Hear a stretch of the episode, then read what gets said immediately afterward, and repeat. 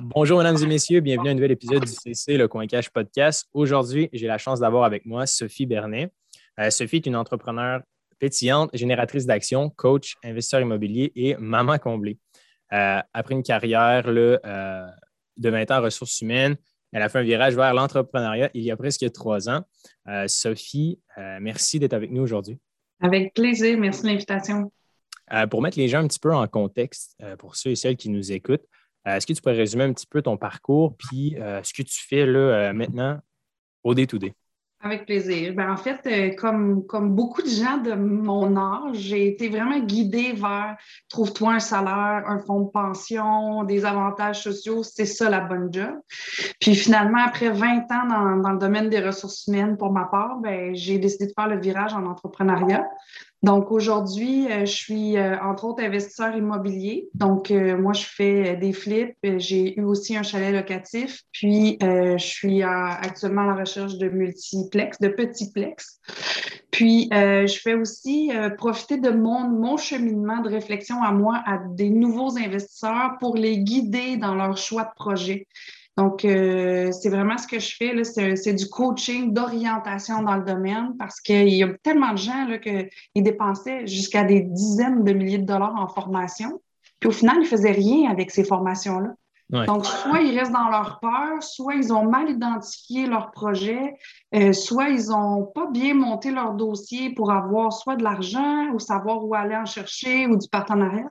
Donc, euh, ce que je fais, c'est que j'utilise mon cheminement de réflexion à moi en tant que nouvel investisseur immobilier à ce moment-là pour euh, les aider à, se propulser puis lancer leur propre projet personnel d'investissement immobilier. Oui, c'est fascinant. Nous, avec Liberté 45, on, on voit ça à chaque jour, littéralement. Euh, on commence à avoir quelques centaines de membres euh, au guide. La théorie et la pratique, deux mondes totalement différents, ça n'a juste aucun sens. Euh, on donne des idées d'affaires.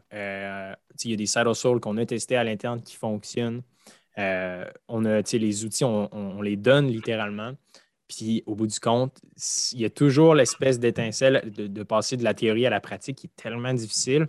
Euh, évidemment dans le domaine de l'entrepreneuriat, mais pour être honnête, j'ai l'impression que c'est n'importe quelle habitude de vie.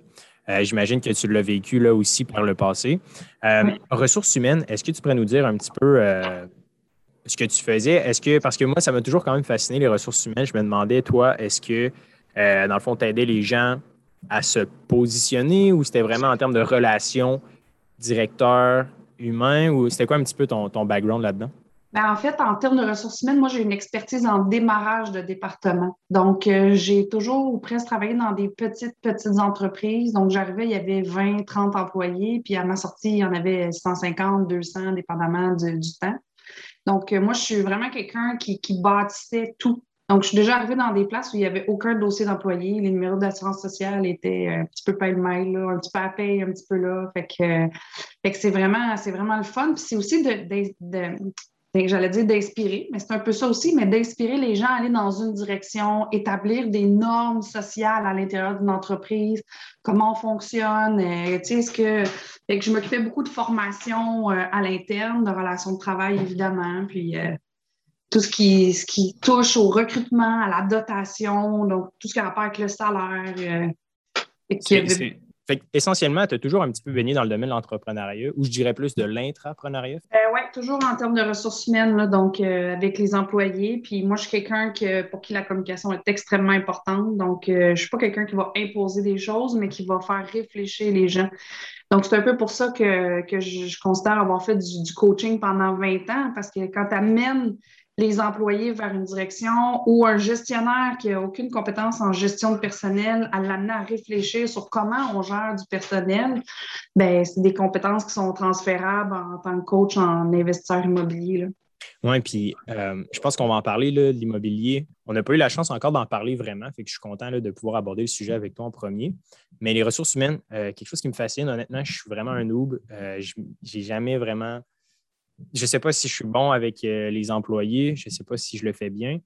Par expérience, toi, euh, c'est quoi qui fait en sorte qu'il y ait une bonne gestion des.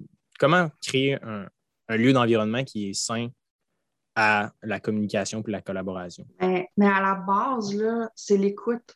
Si on écoute ce que nos gens nous disent, c'est tellement ce que les entreprises ont de la difficulté à faire, c'est d'écouter ce que nos gens nous disent. Puis après ça, c'est de la, c'est du bon jugement, c'est de, la collaboration.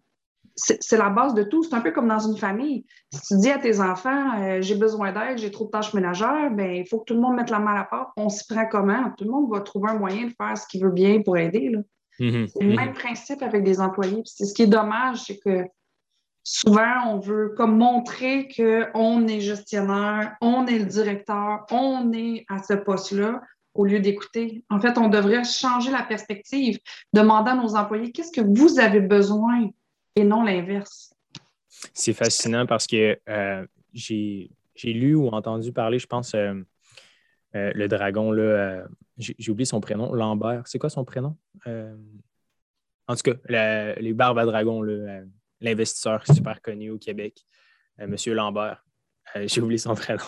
Bon, je peux pas t'aider. une, phrase, une phrase qui m'avait quand même inspiré. Il avait dit Les employés veulent trois choses dans la vie. Ils veulent un bon salaire, des responsabilités, puis de la liberté. Est-ce que par expérience, dans le fond, en gros, c'est ça, genre les meilleurs RH euh, possibles? Ah, je ne peux, pas, peux pas contredire ça. Exactement. J'ai l'impression que toute direction devrait juste essayer d'être le moins présente possible. Puis sans faire de parallèle euh, nécessairement en termes de, de gestion. oui, il faut qu'il soit là, mais il faut donner de la liberté, puis des choix, puis de la créativité, parce que sinon, j'ai l'impression que ça va tuer toute forme d'intérêt envers un projet ou une entreprise. Hein. Ouais, encore là, ça dépend. Si tu es dans une manufacture de produits X, la liberté est peut-être moins évidente, mais si à la base, il y a de l'écoute, il y a de, l'empathie, il y a de la communication, ben ça simplifie tellement tout. Là. Euh, sautons à l'immobilier. Euh, peut-être qu'on aura la chance de revenir, mais l'immobilier. Euh, domaine fascinant. Moi, personnellement, je m'y connais plus au niveau du side hustle, etc. C'est là-dedans que je suis bon. J'ai plusieurs projets que je développe. Immobilier, je suis relativement jeune. Par où commencer?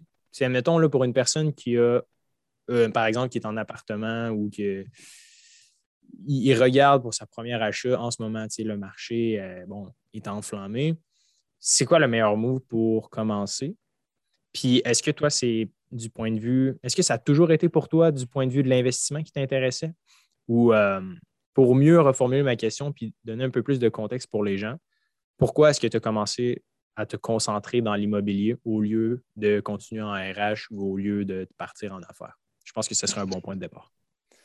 Ben, si on commence par cette question-là, en fait, euh, je, suis comme moi, en fait, je suis née dans une famille où l'immobilier était présent. Donc, euh, clairement, moi, j'allais collecter les loyers quand j'étais toute petite avec euh, mes grands-parents, puis je, rénovais des appartements avec eux. Ben, en fait, ils me gardaient, puis pendant qu'eux autres, ils, ils rénovaient. Fait tu sais, j'ai toujours baigné là-dedans, mais encore, comme je te dis au départ, euh, mes parents m'ont inculqué que l'entrepreneuriat, c'était difficile, c'était beaucoup d'heures de travail, puis c'était bien mieux d'aller dans une carrière X. Mais tu sais, quand tu vas contre ta nature, ben ça revient là nécessairement.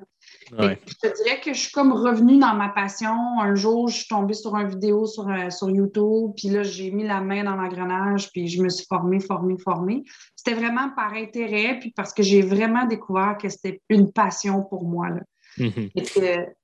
Qu'est-ce qui t'a fait, euh, je demande ça à tous les invités qui viennent sur le podcast, qu'est-ce qui t'a fait passer de zéro à un? Tu l'as dit, euh, plusieurs gens paient des milliers de dollars en formation, ne passent pas à l'action, n'achètent jamais leur premier duplex, triplex, multiplex.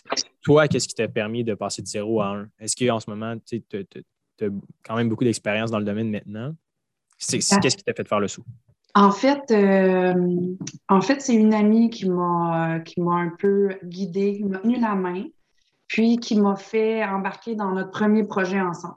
Donc, euh, c'est grâce à elle, dans le fond, que j'ai surmonté ma peur d'agir, puis euh, que je me suis lancée dans mon premier projet. Je pense que c'est un, sujet qui est super intéressant. La peur, euh, que ce soit en affaires ou le fait d'investir, je pense qu'il y a une grosse barrière émotionnelle et psychologique par rapport au risque. Euh, ce qui t'a aidé, toi, c'est dans le fond d'avoir la pression un petit peu de ton ami pour le mieux, right? Euh, le, projet en soi, est-ce que c'était un projet d'envergure ou c'était comme un truc de base? Quand ton premier projet, c'est un flip de duplex à stripper pratiquement, là, ben, mettons à 75% j'appelle ça vraiment un gros projet. stripper à 75% c'est, euh, tu veux dire, des rénovations qui devaient être faites? Euh, oui, en fait, euh, les, murs, euh, les, en fait, je pense on a gardé quelques murs d'un appartement. Wow. Wow. Pour les gens qui ne sont pas très familiers avec le flip, essentiellement, bon, c'est de racheter un, bien immobilier qui est soit endommagé ou sous-évalué, puis c'est de le revendre en général du profit. C'est ça, exactement. Pour donner une idée un petit peu à l'audience, hypothétiquement parlant, mettons que vous l'avez acheté 100 000 en termes de profit, vous l'avez revendu à combien? Mettons sur une base, et mettons que vous l'avez acheté 100 000, votre profit à peu près, ça arrête à combien? Ça dépend tellement. moi, dans ce cas-ci, nous, nous, on appelle ça affectueusement notre, notre, projet euh, où on a appris notre métier. Là, hmm. Parce que dans ce projet-là, euh, je n'ai pas les chiffres exacts parce que on a, nous, on s'était comme remboursé des dépenses d'avant ce projet-là. Mais on a eu peut-être un profit d'à peu près une vingtaine de mille à deux. Puis, euh, mais on a travaillé fort en Titi. Fait que, nous, on, a l'impression qu'on a quasiment payé pour apprendre, mais c'était correct, tu mhm. mais il y en a, j'en ai des gens dans mon entourage qui ont perdu 50 000 à leur premier projet. Là. Wow. Puis, as-tu été rentable un jour? Non, ça n'a jamais été rentable pour certains. Oui, c'est tantôt, ta question, tu avais deux questions à, ta première question. C'était par où commencer? Puis c'est un peu ce que j'entends beaucoup depuis que je suis dans le, dans le domaine de l'immobilier. Puis, tu sais, moi, je me dis absolument pas une coach technique. Euh, tu parlais de Nicolas qui s'en vient dans, un dans une prochaine rencontre. Je ne fais pas la même chose du tout que lui. Moi, ce que je fais, c'est que j'éveille les consciences des gens, je les fais réfléchir. Puis pour moi, à mon sens, à moi, avant même de te former, essaie de réfléchir sur t'es qui toi, c'est quoi tes forces, tes faiblesses? Euh, est-ce qu'il y a des choses que tu veux faire qui te passionnent, puis il y a des choses qui te, qui te tuent, puis que tu veux pas faire? Est-ce qu'il y a des choses que tu es capable de faire, mais que tu veux pas les faire non plus? C'est toute une différence. Fait que je trouve que c'est l'étape que les gens escamotent. C'est bon de se former, puis je vais demander à mes gens qui passent dans mes mains d'aller se former. Pour moi, c'est une étape cruciale. Mais avant, essaie de mieux te connaître pour savoir dans quoi tu vas être bien. Il y a des gens là, qui vont triper sur des projets euh, court terme. C'est sûr que si tu t'achètes du multi puis que tu gères des locataires tout le temps, c'est pas la même chose. Il y a des objectifs de vie aussi. Si tu as une job à temps plein puis que tu veux faire un flip à temps plein, bien, ça se peut que ça accroche quelque part dans ta, dans ta disponibilité de temps. Il va falloir que tu coupes sur ta famille, sur tes amis, sur tes loisirs deux jobs en même temps, ça ne fonctionne pas. c'est un peu ce que je fais avec les gens que je coach. Je, les fais vraiment voir leur, leur euh, profil d'investisseur, leur, réalité interne pour mieux les guider pour après aller faire les formations, leurs premiers projets. On fait un plan d'action pour y arriver. OK, je comprends. Fait que c'est à ce moment-là, dans le fond, comme tes 20 ans d'expérience en RH avec ton intérêt pour l'immobilier puis l'investissement. Exactement. Merge ça ensemble, puis OK, je comprends, je comprends. Exactement. Euh, est-ce que c'est simplement du point de vue de l'investissement immobilier que tu réfères les gens avec qui tu collabores ou euh, c'est peu importe, est-ce qu'à ce, moment-là, tu vas dire, all right, euh, peut-être que pour toi, le marché boursier, c'est peut-être mieux? on en a parlé, puis on va aborder beaucoup de sujets là, prochainement, mais par exemple les FNB et tout ça. Moi, que... Je m'y connais rien du tout là-dedans. Pour moi, ma passion, c'est l'immobilier. Mais par contre, ça m'est déjà arrivé d'avoir une rencontre avec un coaché puis de lui faire remarquer que peut-être qu'à ce stade-ci de sa vie, c'est pas un projet actif d'immobilier qui serait le plus adapté. Parce que la madame avait, je pense, trois enfants avec la COVID à temps plein à la maison ou presque. Euh, les deux parents travaillaient à temps plein, puis elle avait trouvé l'expérience d'un condo en location long terme difficile. Fait que peut-être qu'un flip, c'est beaucoup, là. Tu sais, d'aller gérer d'autres locataires, mais il y a toujours des plans B. On peut engager des firmes de gestion pour le faire à notre place. Mais c'est tellement important de faire l'inventaire de tout ça avant de se lancer. Puis ça permet aussi de voir c'est quoi mes peurs, qu'est-ce qui va m'empêcher d'avancer? Est-ce que j'ai peur de faire une faillite? Est-ce que j'ai peur de perdre de l'argent? Il y, a toutes sortes de peurs qu'on peut entendre dans ce temps-là. Fait qu'on faut les adresser, les regarder. Qu'est-ce qu'on va faire pour pallier à cette peur-là? Mm-hmm. Puis, euh, d'un point de vue, euh, j'ai plein de questions. Là, je, trouve ça, je trouve ça cool que tu te connaisses en immobilier. Moi, c'est vraiment plus l'investissement sur les marchés boursiers puis euh, la construction d'entreprises que je me spécialise. c'est quoi le. Mettons par les week-ends, genre un saddle est-ce que c'est possible de rentrer dans l'immobilier puis d'acheter un truc puis de le flipper ou de faire un revenu locatif? Ah, ben, c'est quoi le, go-to market pour, un, pour quelqu'un qui commence puis qui a une job, mettons, temps plein, qui veut faire ça par les week-ends? Mais, mais, encore là, je vais te ramener à la réflexion, parce que je ne peux pas te répondre une réponse pour tout le monde. Il n'y en a pas une qui fit pour tout le monde. Mais ça dépend des gens, avec qui tu travailles, parce que ça se peut que toi, tu sois disponible les week-ends, mais que tu aies peut-être un partenaire que lui va gérer les travaux la semaine. Fait que ça se fait. Si toi, tu t'occupes de l'immobilier, euh, de, de l'administratif, puis que tu gères les factures le soir euh, quand, tout est fermé, quand il n'y a plus de, rien sur, euh, sur ton chantier, c'est possible. Encore là, ça dépend toujours des intérêts de la personne, où est-ce qu'elle s'en va, c'est quoi ses objectifs, qu'est-ce qu'elle aime faire. Ça revient à la base de ce que je t'expliquais tantôt, c'est qu'est-ce que tu veux, tu te connais-tu, c'est quoi, établis ta base avant de pouvoir avancer.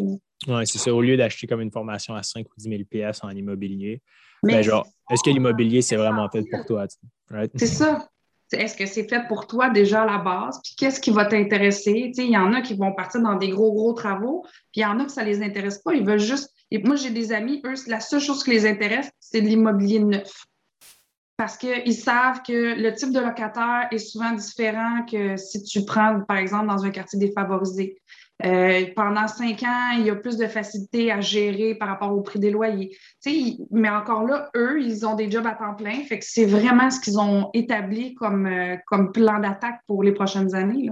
Hmm, OK, je comprends. C'est vrai, ça fait du sens. Évidemment, il y aura moins de, de bris ou de problématiques de paiement si les gens habitent dans du neuf en général. Exactement. Mais pour quelqu'un qui fait ça à temps plein, ça peut être peut-être plate parce qu'il se dit, mais il n'y a jamais rien qui se passe dans du neuf. J'ai rien à faire. Oui. C'est ça, c'est, j'avoue. Puis euh, souvent, mettons, les, les je ne sais pas, tu es rendu à combien de portes exactement, je ne sais pas si tu es à l'aise de le mentionner, mais d'un point de vue de l'investissement, toi, où est-ce que tu es rendu? Euh, bon, évidemment, tu aides les gens à se positionner avant de passer à l'action.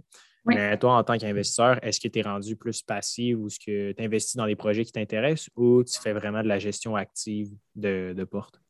Bien, moi, ça dépend des périodes. Comme l'année passée, en 12 mois, j'ai fait cinq flips j'ai acheté un chalet locatif que j'ai exploité sur Airbnb. Finalement, je l'ai revendu au printemps dernier. Euh, puis j'ai eu euh, des offres d'achat acceptées sur plusieurs autres plex et euh, du location court terme. Puis, tu sais, on le sait, en tant qu'investisseur, des fois, on va déposer des offres, ça ne fonctionne pas, on passe au prochain projet, puis c'est tout, tu sais. Là, en ce moment, je me concentre vraiment beaucoup, beaucoup sur mon programme de coaching. Je trouve que c'est important. Les gens le demandent de plus en plus. Je vois vraiment un besoin criant. Puis en parallèle, dans le fond, je suis en train de faire des démarches là, pour trouver des petits plex parce que moi, c'est ce que, je préfère, plus des petits plex que des gros plex. Donc, euh, je suis là-dedans en ce moment. C'est quoi un petit plex? Un 4, 5 portes moins. OK. Je trouve ça intéressant ton approche parce que, étant donné ton background en RH, euh, on dirait que c'est un peu différent ton, type de, de coaching, d'accompagnement, parce que souvent, mettons, euh, il y a le bon vieux stéréotype des coachs que c'est des infopreneurs ou ce qu'ils n'ont pas nécessairement de, background là-dedans. Ce qui est intéressant, c'est que 20 ans en RH, à construire des départs, ben, tu sais comment aider les gens à s'orienter, right? Oui. Nice. Euh, au niveau du euh, flip, bon, tu en as fait plusieurs. je pense qu'il y a comme un buzz autour de ça pour tout le monde. C'est genre un flip, de l'argent rapide, de l'argent facile. toi, dans ton contexte, tu as passé à travers plusieurs flips, tu as fait des erreurs, tu as eu des succès. Euh, c'est quoi les trucs à éviter pour les gens qui nous écoutent, qui veulent euh, se lancer là-dedans? C'est quoi les erreurs que tu as faites, toi, que tu dirais aux gens d'éviter? Hmm, les erreurs que j'ai faites. Bien, on ne fait jamais d'erreurs, on a juste des apprentissages. Mais mettons que si on dit que j'ai appris beaucoup, un, j'ai appris beaucoup sur le partenariat. Moi, je trouve que ce n'est pas quelque chose qui est facile. je suis, euh, je suis super bonne en communication, mais ça reste que c'est vraiment quelque chose de, pas simple, le partenariat, parce que là, tu arrives avec un niveau de stress extrême. Donc, euh, c'est pas comme on va prendre une bière, on jase, puis ça fait au bout, puis on s'entend bien. C'est dans un niveau de stress aigu en général quand tu fais du, flip. Fait que ça, j'ai trouvé que c'était un gros apprentissage intéressant. Euh, puis évidemment, il y a toute la gestion financière. Là. Moi, je, moi, ce que je préfère par-dessus tout dans le flip, c'est l'optimisation du temps, puis des corps de métier, puis tout ça. Fait que ça, c'est vraiment quelque chose qui, qui, est vraiment passionnant. Puis c'est d'aller chercher aussi l'aide que tu as besoin. Tu sais, moi, euh, contrairement à beaucoup de femmes, là, la décoration puis le choix des matériaux, là, ça me... pas du tout. Mais je suis bien entourée. À ce moment-là, j'ai vraiment des gens, des décoratrices ou des filles d'home staging qui viennent m'aider, me supporter là-dedans. Fait que ça, je trouve ça euh, intéressant de voir que c'est pas parce que tu n'as pas une, une, compétence X que tu peux pas faire ce que tu veux faire il s'agit de trouver un plan B. Bon, mais ben, moi, je ne veux pas faire de la gestion de locataire, mais ben, j'engage une firme. Euh, moi, moi, la décoration, aucune idée. Bon, mais ben, j'engage quelqu'un qui va m'aider. La semaine passée, je pense, ou l'autre d'avant, on a eu euh, Marc Malouin, qui est le fondateur d'une start-up euh, à Québec, EthnoCare. Puis lui, dans le fond, leur modèle, c'est vraiment de faire ça. Ils sont une petite équipe. Ils ont du talent dans certaines verticales, mais tout ce qui est, par exemple, optimisation de la chaîne de production, euh, ingénierie, euh, prototypage. tout ça, ils euh, l'envoient à distance puis ils le font faire par d'autres agences. Je pense que c'est super important. J'imagine que dans l'immobilier aussi, moi, ce qui me, ce qui me bloque un peu, c'est que j'ai l'impression que ça gèle quand même beaucoup de capital. Moi qui est habitué un peu plus à l'investissement, qu'on peut se retirer en tout temps pratiquement ou, presque avec les side mais d'un point de vue de l'investissement immobilier, bon, il y a des grosses sommes. Évidemment, je pense que ça doit être stressant. Euh, ah, j'ai parlé avec Carl Durocher justement, puis il disait que euh, pour se trouver un bon partenaire, lui, il avait eu plusieurs faillites, euh, ben, pas plusieurs faillites, mais il y avait eu des, problèmes avec les partenaires par le passé, des bonnes amitiés qui ont été un petit peu détruites à cause du stress financier que ça l'impliquait. Comment faire pour essayer de, créer une barrière. il a donné quelques pistes de solutions. Toi, qu'est-ce qui a fait en sorte que ça a marché? Est-ce que la personne avec qui tu as investi dans ton premier flip, tu es toujours avec elle en ce moment en affaires? Euh, puis si oui, c'est quoi un petit peu les, bonnes pratiques que vous aviez euh, à ce moment-là? Euh, la réponse à ta question, c'est non. j'ai fait un flip avec cette personne-là, puis ça n'a pas fonctionné. on n'a pas continué par la suite. Après ça, j'en ai fait quatre autres avec deux autres partenaires. Hmm. Puis, euh, même chose, on a décidé de prendre chacun nos chemins parce qu'on avait des visions qui étaient différentes. Fait que... Au quatrième, ça? Oui. OK, quand même. Vous avez fait trois flips ensemble. Hein? On a fait quatre ensemble, euh, dans le fond, à trois. Là. OK. Puis, euh, ben, tu sais, moi, une chose que j'ai appris, c'est une triade, ça ne fonctionne pas. Dans mon cas, à moi. Fait que ça, pour moi, c'est une grosse leçon apprise. C'est sûr que je ne vais plus là. est-ce, il y a beaucoup de choses aussi qui sont discutées avant, mais quand tu es dans un niveau de stress différent, c'est autre chose.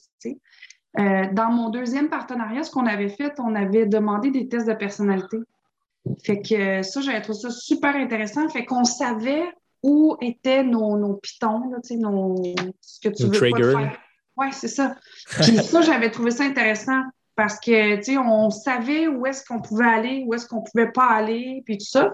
Finalement, on a quand même pris la décision de ne plus en faire ensemble. Mais au final, tu sais, ça, ça a quand même bien été malgré le niveau de stress qui, est souvent élevé dans un flip. Mm-hmm. Pour les gens qui nous écoutent, est-ce que tu te rappelles de mémoire le, test que vous aviez passé de, de personnalité? Oui, oui, tout à fait. Ça s'appelle IRPA. IRPA. Oui. On va mettre les notes dans les, dans les notes de l'épisode pour les gens qui voudraient aller voir de quoi ça a l'air. Oui, avec plaisir. Puis pour moi, euh, tu sais, puis le test est expliqué aussi par la personne qui le, qui le fait. Puis euh, vraiment, tu arrives à bien identifier Ah, moi, je suis comme ça parce que bon, mon niveau de performance est élevé. Cette personne-là, elle, a un niveau de performance plus bas. Donc, c'est pour ça que moi, ma vitesse est plus vite que la sienne. Fait que là, on dit ah, OK, ben, je vais faire attention. Tu sais, il y a plusieurs thèmes. Euh, par exemple, ton conciliant, quelqu'un qui n'est pas capable de déplaire à quelqu'un, mais mm. on le sait. Fait que là, on se dit, OK, bon, ben d'abord, on va lui apporter comme ça. Puis, c'est beaucoup plus facile quand, quand tu as un portrait de la personne en avant de toi. Oui, les, les yes men qu'on appelle, qui disent oui à tout, mais. Oui, ouais, mais en même temps, eux autres, on le sait, ils ont de la misère à prendre des décisions parce qu'ils ne veulent pas déplaire aux gens. Mais le sachant, ben si tu sais que cette personne-là doit prendre une décision, ben comme j'avais quelqu'un dans mon entourage qui était comme ça, ben cette personne-là, elle m'appelait puis elle me disait OK, là, ça, c'est-tu correct? Qu'est-ce que tu en penses? Oui, c'est parfait. Elle avait juste besoin de se faire confirmer que ça avait de l'allure. Fait que c'est simple dans ce temps-là, on le sait, ça prend deux secondes, on raccroche puis c'est réglé. Fait que tu sais, c'est le fun, c'est comme si on a un mode d'emploi, en fait. Oui, entre, entre les collaborateurs. Ouais, j'aime ça, c'est bien dit. Euh, J'aimerais ça te poser une question, euh, une phrase euh, que je pense qui t'est chère. À tout objectif flou correspond une connerie très précise. Euh, je suis curieux de savoir pour toi, qu'est-ce que ça veut dire? Ça a vraiment piqué ma curiosité. Ça, là, ça fait plusieurs années que je suis tombée sur cette phrase-là, puis elle fait partie de mon quotidien tout le temps. Parce que si tu dis, par exemple, je veux être riche, moi, plus tard, c'est un objectif vraiment flou. Là. Mais être riche, pourquoi c'est toi? Je veux être millionnaire un jour. Est-ce que c'est un million dans ton compte de banque, un million d'actifs? C'est quoi? C'est, pas la même chose. Là. Fait que si tu mets ton objectif flou, ben il va arriver flou. Là, tu ne sauras pas quoi faire pour y arriver c'est un peu pour ça. Tu sais, quand tu es en entreprise, euh, tu as, tes comités de direction, puis on te demande quoi tes objectifs, puis il faut que ce soit, on parle tout le temps de SMART, qu'il faut que ce soit spécifique, mesurable. Tu sais, tout le monde connaît la, petite, euh, la, petite, définition, mais en même temps, tu sais, ça revient à dire ça. Si ton objectif est flou, ton résultat va être flou. Plus ton objectif est vraiment clairement défini, plus ton, ton, ton, ta réalisation va être définie aussi. Tu sais. Mm-hmm. Je pense que c'est vrai. En finance euh, personnelle, c'est la même chose avec les membres de Liberté 45. Veux, veux pas, euh, oui, c'est beau d'épargner. Puis, tu sais, de voir euh, les performances de l'intérêt composé ou d'un certain indice boursier over time, ce qui est intéressant, c'est de voir, tu sais, tout l'effet boule de neige qui se forme, tu sais, avec ton épargne et tes placements. Ouais. J'ai l'impression que c'est vrai. J'ai l'impression qu'on vit dans une société où ce que les, bénéfices à long terme sont difficilement euh, visibles, dans le sens que on, on vit dans une société où ce que, euh, tous les triggers sont hyper rapides. On, est, on fait une action, puis on reçoit de la satisfaction instantanée. J'ai l'impression que, on ne se mentira pas, le taux d'épargne moyen des Canadiens est de à peu près 1% euh, Ceci étant dit, niveau d'épargne très bas, peut-être ce qui est corrélé, c'est probablement le, manque de plan et de vision. Tu pourquoi je donnerais à moi, à un futur moi dans, 40 ans que je ne connais pas. Right? Mais j'ai l'impression que c'est peut-être ça la barrière qui manque pour que les gens épargnent plus. C'est peut-être de donner une vision, tu sais, un mais tu je dirais qu'un plan, c'est comme, tu sais, même moi, tu vas me dire qu'est-ce que tu vas faire avec un million? Je ne sais pas, right? J'ai l'impression que c'est plus qu'un plan qu'il faudrait. J'ai l'impression que c'est en mesure de, pouvoir se projeter dans le futur. Je ne sais pas euh, ce que tu en penses. Mais ben, tu sais, moi, je, dis toujours dans, ma perception à moi, dans mes activités de coaching, ça prend de la vision, ça prend de la clarté, puis ça prend de l'action. Hmm. Fait que, tu sais, si tu n'as pas de la vision sur vers quoi tu t'en vas, puis que c'est soit clair, ton objectif est clair, ben c'est clair, tes actions vont s'en aller n'importe où. Fait que c'est un peu le même principe. Fait que, tu sais, c'est le même, tu sais, c'est un peu comme les gens, tu sais, tantôt, tu parlais de plaisir immédiat, là.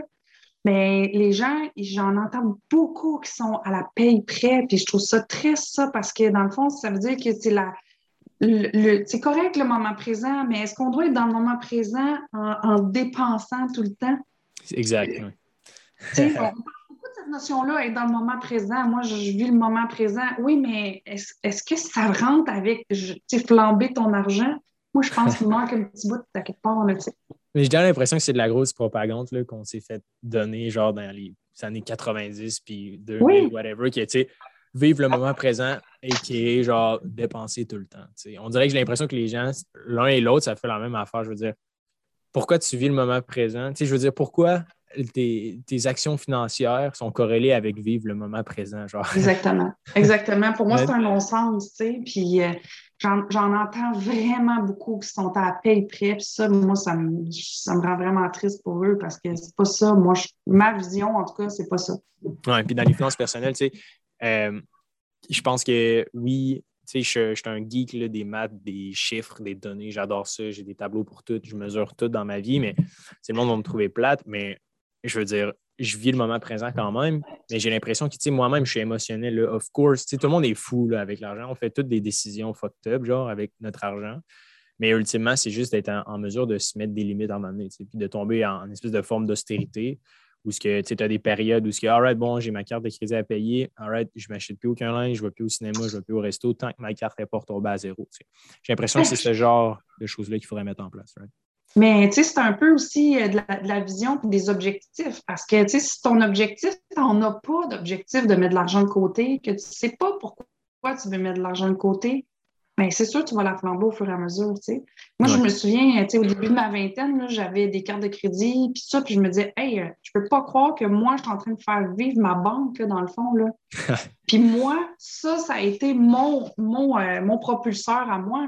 Fait que, tu sais, toutes mes payes allaient payer mes dettes. à un moment donné, je me suis dit, OK, mais ça me prend un prochain objectif. Tu sais, mon cerveau est fait en objectif, le clairement. Mm-hmm, mm-hmm. Fait que là, ça a été, bon, ben 5 000. Mais je te dis, la, la, pensée, tu sais, quand tu orientes toutes tes pensées vers ton objectif, ça fonctionne. Même mes mots de passe d'ordinateur, de cellulaire, de peu importe, c'était 5 000.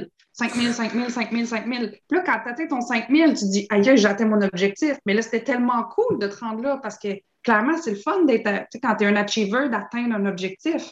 Fait que là, le prochain objectif, c'est quoi? Bon, tu te dis, ben, je sais pas, moi, 50 000 ou 100 000, let's go, on y va le tout pour le tout. Puis après ça, tu sais, ça devient une habitude parce que tu as créé cette habitude-là avec des objectifs, avec une vision, avec une clarté. Hmm. Je pense vraiment que c'est réaliste. Tu, sais, tu parlais de 5 000 d'épargne, dans le fond, c'est ça? Oui.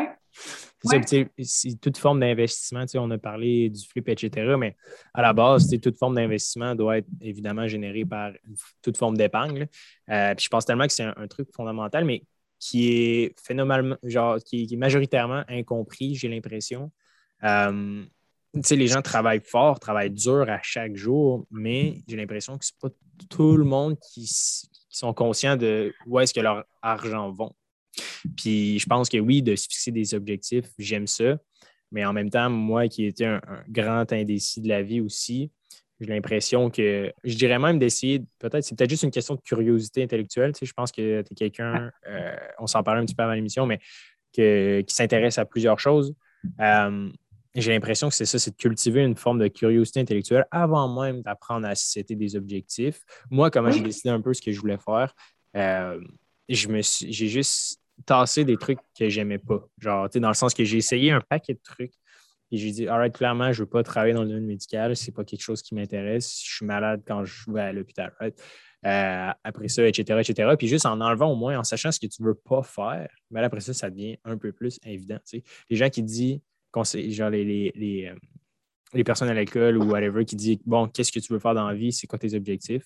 Je suis comme hmm, je ne sais pas vraiment, mais je peux te dire exactement ce que j'aime pas. Puis j'ai l'impression que c'est peut-être ça, dans un sens qu'on devrait peut-être donner aux gens, c'est dire Alright, qu'est-ce que tu as Genre, c'est quoi, mettons, décris-moi ta worst case scénario, genre, c'est quoi ta pire journée ever? Ouais. Mais Puis bâtir là-dessus. Ça revient à te connaître tranquillement. Puis Mais tu sais, se connaître pour savoir ce que tu aimes ou ce que tu n'aimes pas faire, ça prend un temps de recul pour ça. Faut que tu t'assoies, que tu veuilles y réfléchir. C'est sûr, si tu passes ton temps à t'étourdir tout le temps, ben, ton moment présent de réflexion, ben, il va être plus long, mettons. Oui, totalement. Euh, je vais bondir euh, du cas 40. Le chalet euh, locatif avec Airbnb, je pense que c'est un side hustle qui en intéresse plusieurs. au Québec, j'avais entendu dire que d'un point de vue de Airbnb, c'est super réglementé. Euh, est-ce que c'est possible de le faire pour n'importe qui, n'importe où, ou il y a certaines régions qui peuvent euh, se là, on rentre dans le technique. il y a certaines régions qui le, qui le refusent complètement. C'est interdit. Fait que c'est de trouver la ville où c'est autorisé. Euh, puis, tu sais, un chalet locatif, en ce moment, c'est la mode. Un peu comme il y a un an, c'était le flip. Là, les gens ont dit Ah, les chalets, tu sais, tout le monde reste plus au Québec. Fait que là, c'est devenu la grosse mode. Mais encore là, à la base, est-ce que ça fait partie de tes objectifs? Parce qu'on ne se le cachera pas, un chalet locatif, avant que tout soit automatisé et que tu pèses sur le piton que tout se fasse tout seul, il y a beaucoup de travail à faire pour que ça fonctionne. c'est, beaucoup d'heures de travail. J'ai des amis qui en ont cinq, là, puis euh, ils travaillent toujours, là, toujours. Puis ils ont des équipes pour aller faire le ménage, pas eux qui le font, puis tout ça. Là. Encore là, c'est qu'est-ce que tu veux, puis après ça, c'est aller te renseigner, te former sur les sujets pour avoir les meilleures informations possibles. Mhm. Euh, en termes de, revenus ou de trucs comme ça, tu sais, les chalets, je sais que c'est hyper euh, subjectif et que ça dépend d'un paquet de trucs, mais quelles sont les marges que tu vas chercher, par exemple, dans un chalet locatif? En général, est-ce que c'est comme, je ne sais pas, tu le fais louer 800 puis tu peux te faire 400 de profit ou c'est vraiment des investissements à long terme qui se rentabilisent sur peut-être 20, 30 ans? Ça, dépend. Ça dépend de ce que tu trouves, ça dépend de la location. nous, on avait un chalet, j'appelais ça Notre-Dame de nulle part. Fait que, tu sais, c'était beaucoup plus difficile. Il y a des périodes où il était très peu loué, par exemple, tu sais. Puis oui, si tu mets de l'énergie dessus, tu peux peut-être aller en chercher plus, tu sais. Mais il y en a qui, la première année, ils font très, très peu d'argent. Il y en a qui vont faire 100 000, mais ils ont 80 000 de dépenses qui, sont liées à ça pour l'hypothèque, l'équipe de ménage, euh, tu sais, remplacer quand c'est brisé, tu sais, c'est pas... Euh, c'est une job, là. C'est une job à temps plein ou presque c'est investir dans l'immobilier, c'est une job temps plein, right? C'est pas... Mais, c'est pour ça qu'il faut se renseigner comme il faut. Puis jamais je veux dire que passer avec moi pour réfléchir, ça remplace la formation, tellement pas. C'est important de, pouvoir se guider, dans le fond, dans tout ça. Euh, j'aime ça. Euh, je pense qu'on en a parlé un petit peu. Là, je voulais aborder le sujet de, la relation de l'argent. Euh, avec les gens. J'ai lu un livre récemment de Psychology of Money euh, je trouvais ça euh, super cool parce qu'il mentionnait un petit peu le fait que, bon, clairement, tu as une mentalité un petit peu plus euh, d'investisseur, mais auparavant, je pense que tu étais salarié. Ouais. C'est quoi un peu le, mindset qui est derrière l'investissement? Clairement, tes retours ne sont pas instantanés, là, on s'entend, tu places de l'argent, right? C'est quoi ton approche un petit peu à ça? Est-ce que c'est, bon, clairement, tu as des enfants, etc., tu as des dépenses. Est-ce que tu te considères comme une bonne épargnante ou c'est juste que tu as placé tes billes euh, aux bons endroits au, au bon moment? Euh, ben, en tant que salarié, j'étais une super bonne épargnante. moi, j'avais un peu la phobie de manquer d'argent à ma retraite. Là. Donc, euh, tu sais, je fais clairement pas partie de ceux qui mettaient juste du 1 là. Fait que, ça m'a permis aussi, quand ça a été le temps de faire mon premier flip, d'avoir des moyens financiers plus faciles que, d'être obligé d'en emprunter à tout le monde. Mais euh, pour moi, je trouve ça super important, l'épargne, puis euh, tout ça. Puis j'en ai autant en immobilier que dans mes REER encore, tu sais. Puis encore là, ça s'agit de, bien voir qu'est-ce qui rapporte, puis tout ça. Tu sais, tantôt, tu parlais de curiosité. Bien, moi, je suis super curieuse. Moi, quand j'ai compris que payer de l'intérêt sur ta carte de crédit ou faire l'intérêt en placer de l'argent, il y avait comme tout un monde entre les deux. Ben, c'est là où ma, curiosité s'est vraiment allumée, puis que j'ai commencé à lire, à me renseigner. Euh, moi, je parle à mon conseiller financier, il dit Sophie, je, parle avec toi plus qu'avec n'importe quel autre, mais moi, j'ai besoin de savoir, je veux savoir comment ça fonctionne. Est-ce que mes, c'est-tu bien placé, est-ce tu à la bonne place? Euh? mais tu as raison que le switch entre salarié et entrepreneur, oh shit! ça a été un moment d'angoisse extrême. Là. D'un point de vue. Euh... Ben, régularité, là. Tu sais, quand ta paix est déposée tous les jeudis ou les deux jeudis, tu sais, il y en a qui savent, à minuit, ma paix est déposée parce qu'ils sont tellement à scène qu'ils savent à quelle heure c'est déposé, tu sais. Mais, mais quand tu switches entrepreneur, puis tu es des mois sans qu'il y ait rien qui rentre, là, tu fais, wow, OK, là, on vient de switcher de réalité complètement, là, tu sais. Puis, euh, c'est une adaptation. Il a vraiment fallu que je travaille sur moi, sur mes croyances, sur. Euh, mon, mon upper limit problem, moi, c'était comme, mais si j'ai trop d'argent qui rentre, je vais faire quoi? Parce que dans ma tête à moi, c'est une grosse responsabilité d'avoir beaucoup d'argent. Parce que justement, je suis tellement intéressée à placer à la bonne place, à m'assurer que c'est correct, que je me disais, ben là, je ne peux pas en avoir trop parce que ça va faire trop à gérer. De, de... ça, c'est à travailler aussi, tu sais. Mm-hmm, mm-hmm. Euh, c'est hot, la, upper limit. J'avais pas pensé à ça. ouais. Mais tu sais, tes croyances aussi, puis tu sais, de, de, croire que tu vas en manquer quand tu en as dans ton compte de banque, tu sais, puis tu es correct, mais c'est l'habitude de dire qu'il y avait un dépôt récurrent. Mm-hmm. ça, ça a été à travailler, tu sais. Puis moi, j'ai un comptable extraordinaire là, pour ça. Là. Il m'avait fait faire l'exercice, tu sais. Sophie, prends le temps de dire, mettons, en 24 heures, qu'est-ce que tu es capable d'aller chercher comme argent? Fait que là, tu peux aller tes marges de crédit personnelles, euh, tes, euh, tes cartes de crédit, as-tu un petit CELI, un placement? Tu sais, il m'avait dit, va même voir dans ton bas de laine, là, parce que peut-être que tu en as plus que tu penses, là, tu sais. Fait que là, je suis comme, ah, OK, tu sais. Mais là, tu sais, quand tu regardes puis tu dis, hey, avec mes cartes de crédit, mes marges de crédit, mettons, je suis capable d'aller chercher 20, 25 000 ce soir. tu fais, OK, mais je pense que, tu sais, on est correct. Là, il m'avait fait faire l'exercice. Qu'est-ce que tu es capable d'aller chercher en quelques jours? Mettons en sept jours. Mais là, tu vas voir peut-être plus euh, autre chose, ton, ton CELI que tu vas faire cacher, à la limite tes rayures, si tu vraiment mal pris, comment tu peux gérer ça?